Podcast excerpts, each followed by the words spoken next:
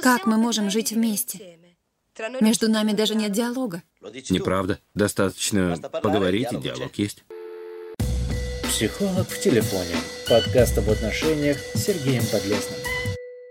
Друзья, привет! С вами Сергей Подлесный и подкаст «Психолог в телефоне». С отцом нельзя без отца или с отцом нельзя без отца. Я думаю, к концу этого выпуска вы сможете сами поставить правильно запятую в этом предложении. Я сразу скажу, мы сегодня поговорим о действительно плохих отцах, не о тех, которые покупают ребенку игрушки и сами с ним играют, или читают сказку и засыпают вместе с ребенком, а про такого отца, который как будто бы игнорирует ребенка, всеми своими поступками и действиями показывая, что ребенка ну просто нет в его жизни. Про такого отца, в нормальном представлении мира которого применение силы, применение насилия к женщине, к своему близкому человеку. Многие считают, что неважно, какой отец, плохой или хороший, но его присутствие в жизни ребенка э, не так вредно, а порой даже обязательно. Для каждого ребенка, неважно, мальчик это или девочка, важен пример правильного поведения мужчины.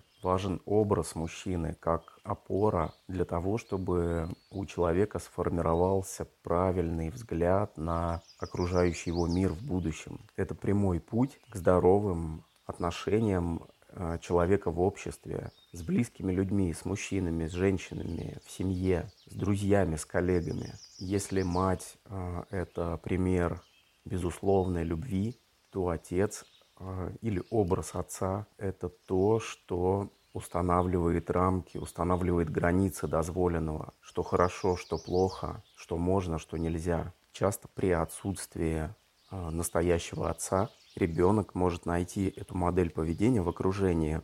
Какой-то родственник, э, дедушка, например, тренер в секции или кто-то другой, даже сосед может взять на себя роль этого образа мужчины. И на самом деле это неплохо. Это нормальный порядок вещей. Гораздо хуже, когда перед глазами ребенка ежедневно отец, унижающий мать, устраивающий скандалы, избивающий ее. Или тоже не лучший вариант равнодушный и хладнокровный отец, от которого невозможно услышать ни одного хорошего слова. Дело в том, что ребенок обязательно скопирует образ отца, каким бы он ни был. Более того, если в семье происходит вражда между мужчиной и женщиной, папой и мамой, то ребенок, естественно, втягивается в это противостояние. Родители начинают манипулировать ребенком для того, чтобы он принял чью-то сторону. И уж точно он в этом возрасте не планировал брать на себя вот этот груз, эту огромную ответственность участия в таком противостоянии. Очень часто ребенок живет дальше с чувством вины. Ему кажется, что родители ругаются или родители разводятся из-за него, избавляясь уже во взрослом возрасте от этого деструктивного убеждения. Это оставляет очень глубокие